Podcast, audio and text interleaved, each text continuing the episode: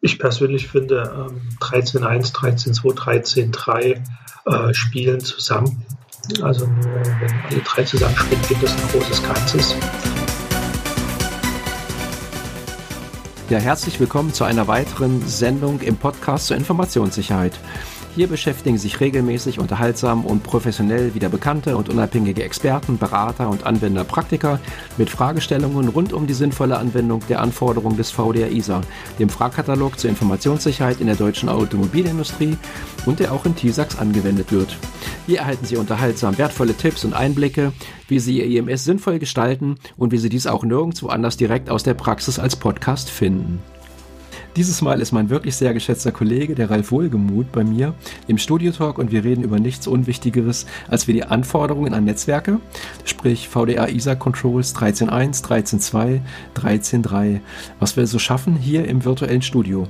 In Zeiten Corona führen wir das Interview selbstverständlich per Remote.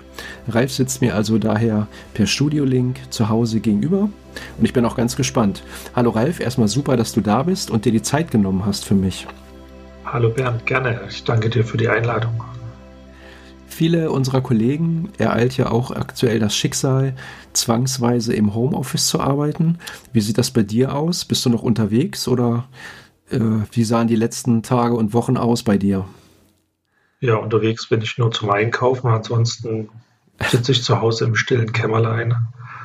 Oh, Reisen sind natürlich aktuell nicht möglich. Nee, klar.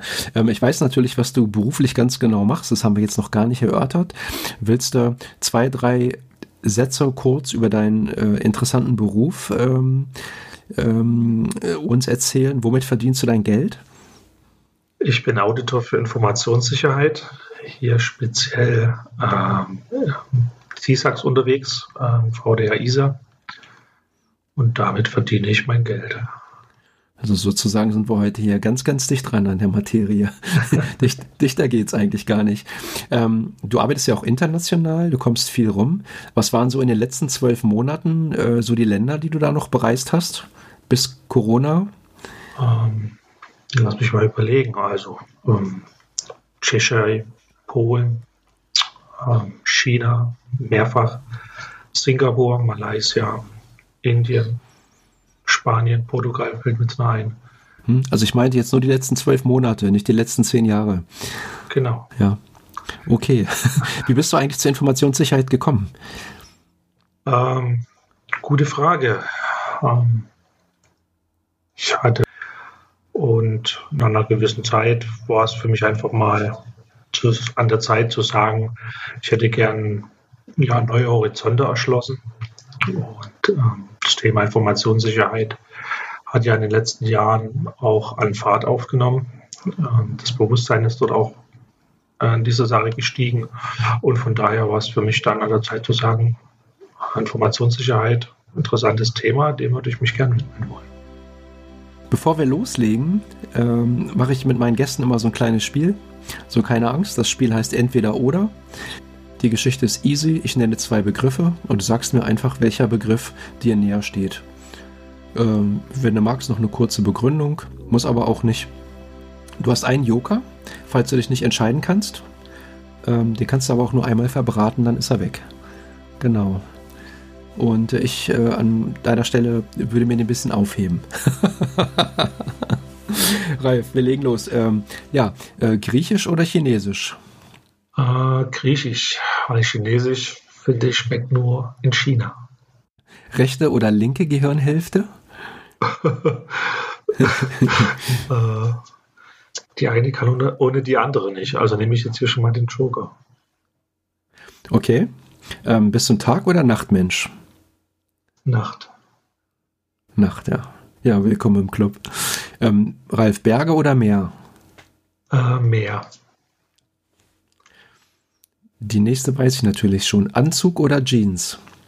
Ähm, Jeans. Jeans ist die Freizeit und die genieße ich dann. Ja, genau. Ähm, Hund oder Katze, Ralf? Ähm, Hund, der hört manchmal.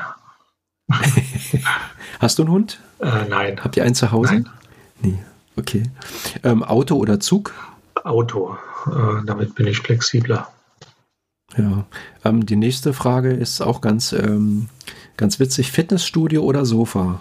äh, aktuell weder noch. Also Sofa in meiner idealen Welt, Fitnessstudio in meiner anderen idealen Welt, in der es einen Schweinehund gibt. Aber aktuell halte ich meine Kids auf Trab, so dass das Sofa auch ja. fast noch wie neu ist. Ich habe davon gehört, genau. Äh, Ralf, äh, TV oder Netflix? Ähm, Netflix. Hm, okay. Ähm, online oder Supermarkt? Online. Online. Ähm, Party oder Buch? Mittlerweile schätzt man doch manchmal ein gutes Buch. Ja. Und ähm, zwei habe ich noch. Ähm, Apple oder Android? Ähm, Apple. Überzeugter Apple oder? Ah, es gibt überall Licht und Schatten und ähm, ich hatte mit Android angefangen. Da kam gerade das Samsung S1 raus damals. Hm. Was ja so das erste ja, innovative Smartphone war von Samsung und äh, ja. Es hat dann aber nach zwei Jahren ziemlich geleckt. Also sprich, ich hatte dort immer Ruckler in der Bedienung und das hat mich so genervt, dass ich auf Apple umgestiegen bin. Und seitdem bin ich da. Hm, okay. Ähm, letzte Frage, Deutsch oder Englisch? Ähm, Deutsch ist meine Muttersprache, ist einfacher für mich. Ja, okay. Ja, und das war's auch schon. Ähm, vielen Dank. Interessante Einblicke. Und ähm, dann können wir eigentlich schon ins Thema gehen. Äh, nämlich das, wo die ganzen Zuhörer schon die ganze Zeit drauf warten und mit den Hufen scharren, ähm, dass mal einer erklärt, ähm, worum es eigentlich beim Out-of-Band-Management geht, um da mal einen Begriff vorwegzunehmen, wo es aber sehr viele Fragezeichen gibt. Ähm, bevor wir loslegen, eine Frage, die ich auch immer noch mal stelle. Ähm, die Unternehmen, die du auditierst, die müssen ja dadurch. Das heißt, die müssen so ein ISMS einführen, ob sie wollen oder nicht. Also sie müssen ja das Niveau erreichen und müssen auch die Kosten tragen. Ähm, wie ist dein Trick? Wie motivierst du eigentlich deine Kunden? Ähm, aus der Implementierung auch nochmal einen weiteren Nutzen zu erkennen für die Organisation? Punkte um. Ähm, ja, wie du weißt, gibt es da ein weites Feld. Es gibt die Firma, die die Anforderung von einem Kunden bekommen hat, ähm, sich entsprechend äh, zertifizieren zu lassen oder auditieren zu lassen. Und ähm, dementsprechend kann es durchaus sein, dass stupide Sachen umgesetzt werden. Ähm, andererseits gibt es, äh, das ist die Mehrzahl, äh, die meisten Firmen, die begriffen haben, dass Informationssicherheit auch in der eigenen Firma äh, ein Mehrwert ist. Dass man im Prinzip auch äh, die eigene Information schützt und auch die eigene Innovation schützt. Und ähm, mhm. von daher kann man dann ich sag mal so, bei Firmen, die meinen, es ist eine lästige äh, Aufgabe, um einen Auftrag zu bekommen, einfach nur an die Vernunft appellieren und dort versuchen, im Gespräch Vorteile aufzuzeigen, ähm, dass eben dort auch die eigene Organisation dann besser geschützt ist. Hm. Also ich glaube allerdings, das kann man definitiv sagen, wenn die Firmen auch Spaß daran haben, dann macht auch das Audit viel mehr Spaß, gemeinsam miteinander zu arbeiten, als äh, wenn man sozusagen wie, wie, so, wie so zwei Parteien da sitzt, ne, im Assessment. Also zumindestens, wenn ich mir von meiner Seite nochmal die Bemerkung erlauben ja, darf, richtig. das ist, ist glaube ich, so, ne? Genau. Okay, Ralf, kriegen wir mal die Kurve äh, zur Technik. Ähm, wir reden über den Bereich 13, nicht über den kompletten Bereich, dazu ist die Zeit zu kurz, aber zumindest über die technischen Punkte im Bereich äh, Communication, Security Punkt 13. Ähm, ich lese mal den ersten Punkt vor, ähm, weil wir auch so ein paar Fakten benötigen. 13.1. Ähm, inwieweit werden Netzwerke verwaltet, gesteuert, um Informationen in IT-Systemen und Anwendungen zu schützen? Dann gibt es auch wieder eine Referenz zu ISO 27001, zu A13111 und ähm, in den letzten Interviews hat sich immer, sage ich mal, als sehr hilfreich herausgestellt, wenn ich das Ziel nochmal nenne, dass äh, eigentliche Prozessziel. Und da haben wir ja hier der Schutz von Informationen in Netzwerken, IT-Systemen und IT-Anwendungen muss sichergestellt werden. Hierzu müssen Maßnahmen umgesetzt werden, die den Schutz vor unbefugten Zugriffen gewährleisten. Darunter zählt der Einsatz geeigneter Steuerungsmaßnahmen, unterstützt durch Hilfsmittel zur Überwachung der Netzwerke. Und ähm, ja, um gleich äh, die gleich das Zepter wieder an dich abzugeben.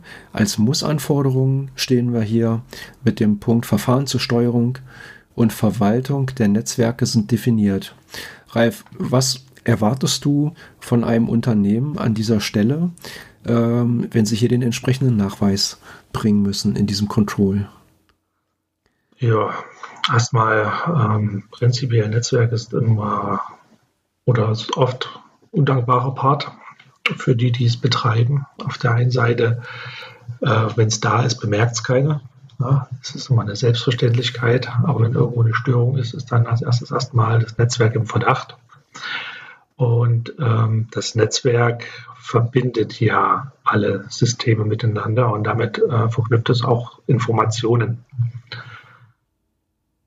Ähm, Verfahren zur Verwaltung und Steuerung äh, der Netzwerke sind definiert. Äh, bedeutet aus meiner Sicht, dass man sich mal Gedanken gemacht hat, was will ich mit dem Netzwerk erreichen, äh, was für Funktion soll es haben und ähm, wie schütze ich ähm, das entsprechend. Klingt nach, klingt nach erstmal nach einem Dokument, oder? Wo ich sowas aufschreibe. Ja, wer schreibt, der bleibt. Ähm, vieles ähm, sollte dokumentiert sein, weil ähm, ich damit auch eine Vorgehensweise habe, an die ich mich halten kann. Ja? Äh, wenn sich der mhm. Admin irgendwo im stillen, stillen Kämmerlein den Kopf macht, ist das zwar schön, aber ähm, was ist, wenn der Admin das Unternehmen verlässt? Kommt der nächste und ähm, der geht dann auch wieder nach seiner Idee vor.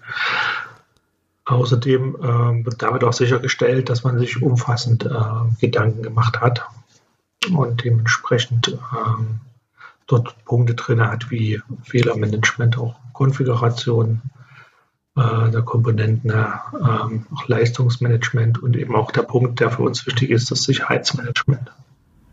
Ja, reicht das? Ähm, reicht das aus, wenn ich die Konfiguration ähm, im System dokumentiere in Form der Parameter, die ich da einstelle? Ähm, Wie ist da so deine Erfahrung? Also viele Firmen sagen, ich muss es ja nicht dokumentieren, weil ich stelle es ja ein. ja. Das mag für einige Komponente äh, gelangen. Das Netzwerk an sich ist ja recht komplex. Wir gehen jetzt mal von einem größeren Netzwerk aus. Äh, ja. In dem Netzwerk habe ich verschiedene Geräte, die verschiedene Funktionen erfüllen. Ich kann dort äh, vom normalen Layer 2 Switch ähm, über Router, über Firewalls, über äh, Intrusion Detection Systeme, WLAN-Controller, äh, ich kann dort einen ähm, Radioserver haben etc. Und aus meiner Sicht, ähm, klar, eine Systemkonfiguration an sich äh, ist im System drin. Die Konfiguration habe ich in der Regel abgespeichert, äh, nochmal gesichert an einer anderen Stelle, falls mit der Komponente was passiert. Aber das grundlegende Ganze sollte schon irgendwo dokumentiert sein. Ja. Ja, ähm, ich glaube, Netzwerkplan ist an der Stelle auch so die entscheidende Vokabel. Ne? Ähm, Netzwerkplan visualisiert das Netzwerk, so dass man ja. ähm, ja, als Außenstehender schon mal eine Idee hat, äh, zumindest für mich als Auditor, äh, wie denn das Netzwerk äh, in einem Unternehmen aufgebaut ist. Und für das Unternehmen selbst ähm, hilft es natürlich auch äh, zu verstehen, wie, wie man das Netzwerk aufgebaut hat. Und für den Administrator hilft es natürlich auch bei der Fehlersuche. Ja. Gibt es ein paar äh, so Best Practices, ähm, die man auf jeden Fall mal an der Stelle überprüfen kann, ob man die installiert hat? Ähm, prinzipiell gehe ich bei einem äh, Audit immer so vor, dass ich mir als erstes den Netzwerkplan erstmal vorlegen lasse, zeigen lasse und dann schaue, äh, wie ist denn das Netzwerk aufgebaut. Also ähm, wie sind die Einspeisungen von außen aus? Sprich aus dem Internet. Äh, wo geht es dann als erstes hin? Erwarte ich erstmal äh, eine Firewall zum Beispiel.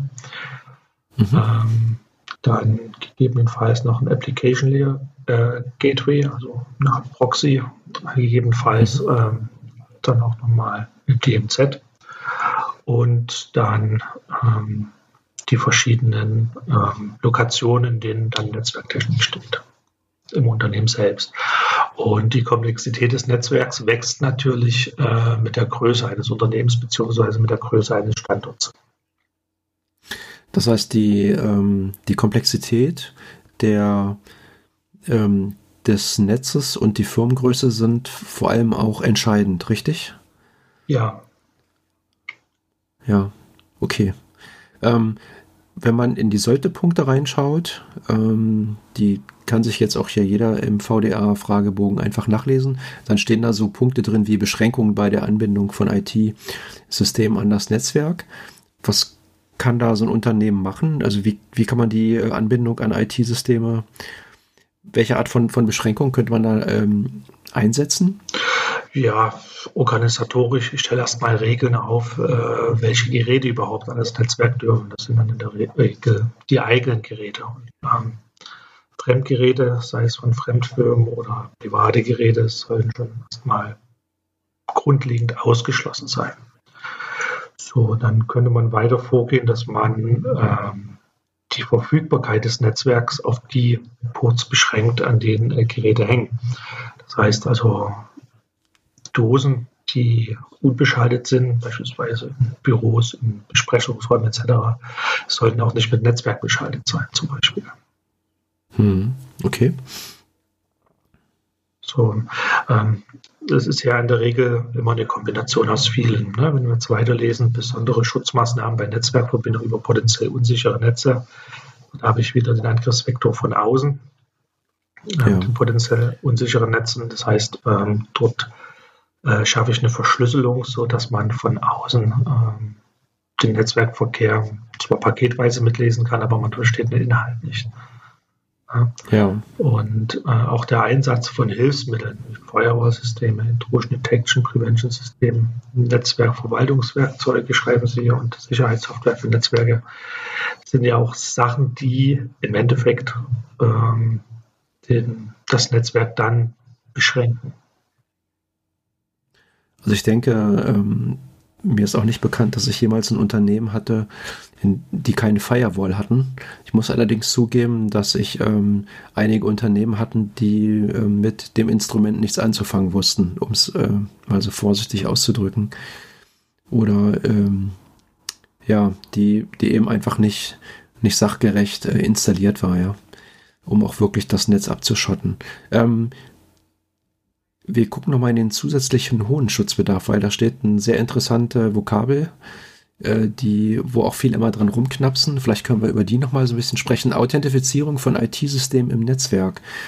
Ähm, wie kann man das denn schaffen? Also Authentifizierung heißt ja, nur die Geräte ähm, dürfen im Netzwerk ähm, Informationen austauschen, die da auch hingehören. Ja, genau, richtig. Letztendlich. Genau. Letztendlich. Ähm, was kann ich denn machen, wenn ich das nicht habe? Ähm, es einrichten. Ja, das war die richtige Frage. Ja.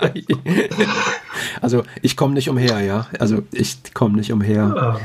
Ähm, ja, hier zählt natürlich auch wieder die Angemessenheit, aber ähm, stellen wir uns jetzt mal ein größeres Werk vor ähm, mit 1000, 2000 Mitarbeitern.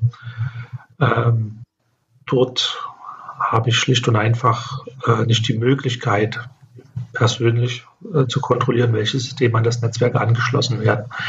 Also muss ich äh, dafür Sorge tragen, dass ich nur die Geräte zulassen, die von mir zulasse, die von mir erlaubt sind. Und das muss ich halt technisch sicherstellen. Ja.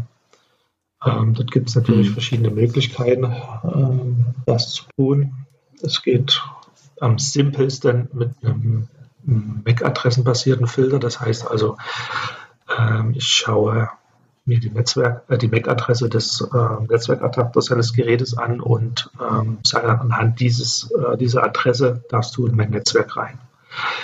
Ist schon mal ein Anfang, ist aber nicht wirklich sicher, weil ähm, ich kann mir natürlich eine Adresse besorgen, die ins Netzwerk darf und kann dann mich mit dieser Adresse ebenfalls im Netzwerk bewegen. Mhm. weiter geht es dann mit einer zertifikatsbasierten Authentifizierung. Das heißt also über 802.1x, ähm, dass ich eben schaue, ähm, jedes Gerät, zum Beispiel eine Windows-Domäne, hat automatisch ein Gerätezertifikat und ähm, gehört das zu meiner Domain, kann ich das entsprechend über den Radius-Server abgleichen und kann dann die Geräte mit so einem Zertifikat in meinem Netzwerk zulassen. Das ist schon mal dann nicht so einfach äh, zu fälschen.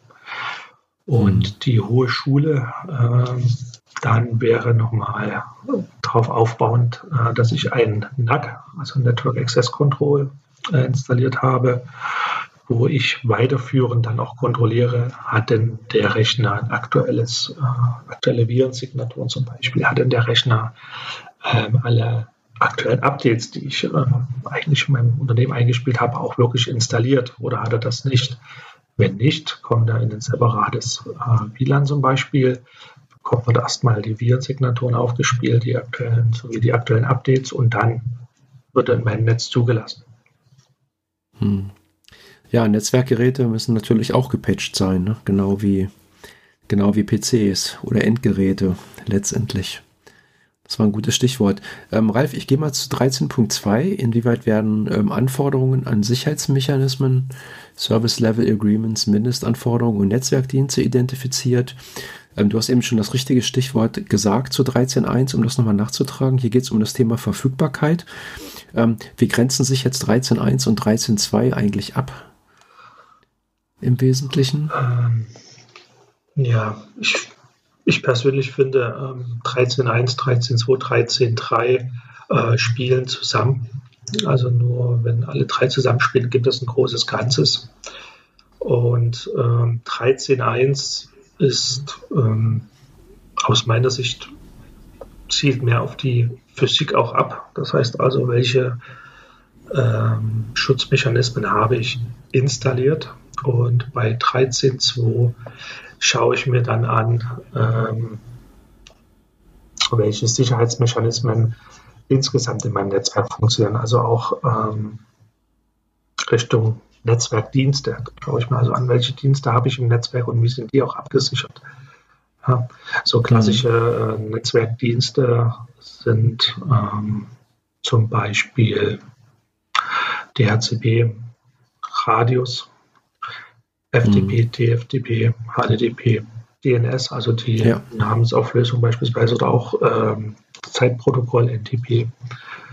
Und ähm, allgemein schauen wir dort oder schaue ich ähm, dort auch, wenn es hinsichtlich Verfügbarkeit geht, zum Beispiel die Zusammenarbeit mit Service-Providern. Also wenn zum Beispiel ähm, das Unternehmen äh, Anschluss an das Internet hat oder ähm, Anschluss an den Unternehmensbackbone. Wenn wir jetzt ein äh, Unternehmen mit mehreren Standort, Standorten haben, äh, was zum Beispiel dann ein internes äh, Netzwerk über Service Provider hat, um mhm. quasi sein, seine verschiedenen Standorte zusammenzuschalten. Sogenannte mhm. MPLS beispielsweise. Ja, ja. Und dort ähm, kommen wir auch zum Thema Verfügbarkeiten beispielsweise. Das sind so typische äh, SLAs, die dann vereinbart werden und die natürlich dann auch gemessen werden. Ja, und äh, dazu auch definiert sein müssen. Ne? Genau. Richtig. Ähm, noch zwei abschließende Punkte zusätzlich bei hohem Schutzbedarf. Verfahren zur Überwachung des Netzwerkes sind definiert. Das schreit ja hier an der Stelle auf jeden Fall nach einem Monitoring, richtig? Richtig. Sind nicht nur definiert, sondern werden auch durchgeführt. Das heißt also, ich habe mir Gedanken gemacht, was, was will ich denn überwachen, was muss ich überwachen und wie mache ich das und wie habe ich es dann umgesetzt? Äh, hier steht das Beispiel Verkehrsflussanalysen, Verfügbarkeitsmessungen. Also äh, Verfügbarkeitsmessung ist der Host, beispielsweise DHCP, äh, NTP, DNS etc. Sind die verfügbar, die Services? Äh, sind sie online? Hm. Antworten sie. Und Verkehrsflussanalysen zum Beispiel so ein klassisches Traffic Monitoring. Welche Auslastung habe ich auf den Leitungen? Ähm, komme ich damit hin? Muss ich gegebenenfalls, habe ich gegebenenfalls Engpässe, wo ich mir wieder Gedanken machen muss, ähm, das Netz entsprechend auszubauen, zu erweitern, etc. Wenn ich so einen Microsoft 2016 Server habe, reichen da eigentlich die Bordmittel oder muss ich dann ähm, mir noch irgendwie ein Inchinga installieren, zwangsläufig, um diesen Punkt zu erfüllen? Wie siehst du das? Ähm, Tja, kommt auf die Situation an, kommt auf das Unternehmen an. Ähm, wie viele Netzwerkgeräte hat es, wie viele Services äh, hat, was macht sie mit den Services, wie viele Hosts sind in den Netzen etc. Also ähm, das ist also dieses klassische, kommt drauf an. Ja. Hm. Ähm, Habe ich einen größeren Standort mit äh, etwas, also eventuell einer dreistelligen Anzahl an äh, Netzwerkkomponenten, dann sollte man schon äh, noch ein Hilfsmittel installieren. Also beispielsweise äh, hm. Nagios oder Cacti für äh, Verkehrsflussanalysen etc. Ja. Ähm, um überhaupt zu sehen, was ist denn in meinem Netzwerk los. Na, ähm, ja. klassisch, äh, klassisch ist dann der Anruf äh, von dem Nutzer, das Netzwerk geht nicht. ähm, hier hilft dann immer ein Blick erstmal aufs Monitoring. Ist dem denn so oder ist es doch eventuell irgendwo ein anderes Problem? Und so ähm, kann ich eben schnell aufdecken, wenn ich irgendwo Probleme habe. Heißt aber auch im Umkehrschluss, dass wenn ich, äh, sage ich mal, so banale Netze habe oder ganz simple Netze, dass ich dann äh, durchaus auch mit den Bordmitteln arbeiten kann und nicht extra noch was zusätzlich installieren muss. Also Stichwort äh, Unternehmen mit 15 oder mit 20 Mitarbeitern, die ähm, in so einer kleinen homogenen Microsoft-Umgebung arbeiten beispielsweise, ja. Ja, ähm, okay. Gehen wir mal davon aus, okay. mit 15 Mitarbeitern äh, sitze ich in ja. vier verschiedenen Büros. Das ist wahrscheinlich ein Switch, der das Ganze ja. dann verteilt. Dann habe ich noch eine, eine Firewall nach außen hin, gegebenenfalls ein Proxy. Ähm, dort kann ich mir gegebenenfalls auch vom Provider Verfügbarkeiten äh, geben lassen, wenn ich dort SLAs habe, etc. Ja, klar. Ja. Ähm, Stichwort, ähm, böses Wort, Out-of-Band-Management. Ähm, ich erinnere mich, dass ich auch sehr lange nicht wusste, was das war. sehr technischer Begriff, der hier sozusagen ähm, aber im, im VDA-ISA-Vokabular verwendet wird. Kannst du da noch mal zwei Sätze zu sagen? Ähm, Werde ich auch sehr oft gefragt. Ja. Was versteht, also genau, was verbirgt sich eigentlich hinter Out-of-Band-Management? Genau, also ähm, jede Netzwerkkomponente oder jede managebare Netzwerkkomponente hat natürlich einen Zugang äh, zur Konfiguration. Ja, ich muss ja irgendwo in einem Switch ähm, verschiedene WLANs konfigurieren. Ich muss eine Firewall entsprechend äh, konfigurieren, dass ich dort Regeln einstellen kann, dass ich verschiedene Netze, also verschiedene WLANs konfigurieren kann, etc. Und ähm, für sowas haben äh, die Geräte einen sogenannten Management-Port, den ich ansprechen kann, entweder über HTTP bzw. HTTPS oder jedenfalls auch noch einen Port, den ich über ein mitgeliefertes äh, Tool ansprechen kann. Und ähm, es sollte nicht so sein, dass dieser äh, Management-Port im normalen, über das normale Netzwerk, äh, in dem auch die Rechner sind, angesprochen werden kann.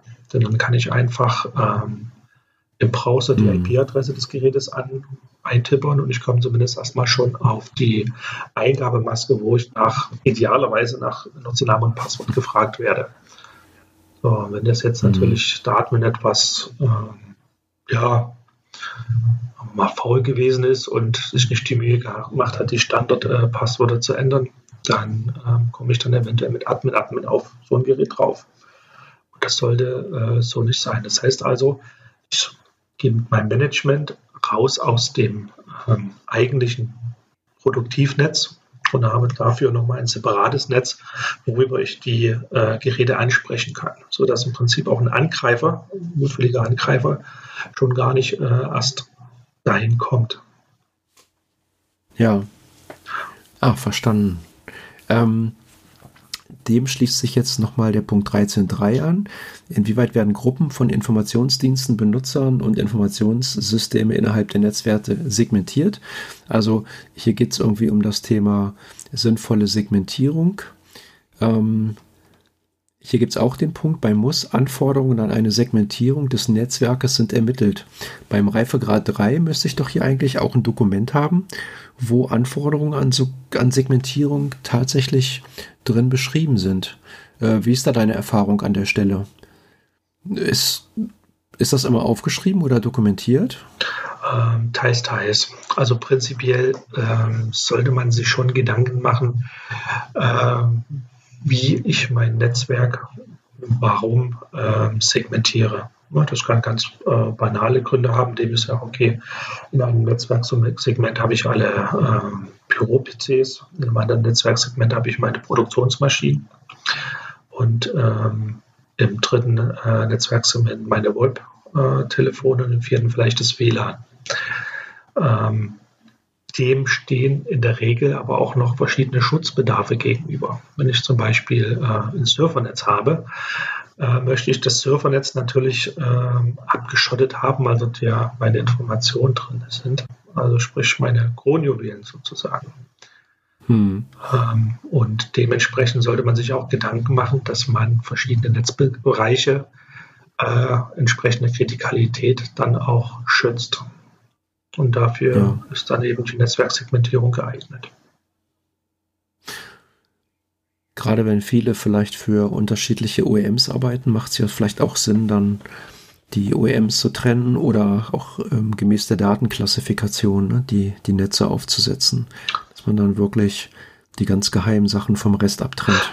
Ja, ne, Stichwort DMZ zum Beispiel, äh, dass man dort ähm, auch dann gehen wir wieder zu 13.1, eben auch ein mehrstufiges Firewall-Konzept fährt, indem man äh, das klassische dreistufige Modell nimmt, indem man ein Paketfilter hat, also eine Firewall, äh, Application Level Gateway, beispielsweise Proxy und dann wieder äh, nochmal ein Paketfilter, also noch eine Firewall.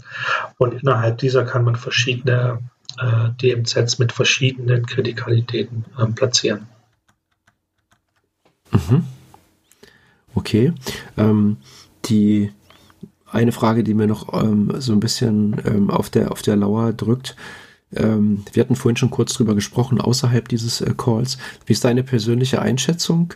Ähm, der VDA ISA 5.0 steht ja vor der Tür. Denkst du, das Thema Netzwerke wird den gleichen Stellenwert behalten in der, ähm, im gesamten Schutzniveau? Oder äh, meinst du, das wird sich verlagern? Gibt es irgendwelche Trends?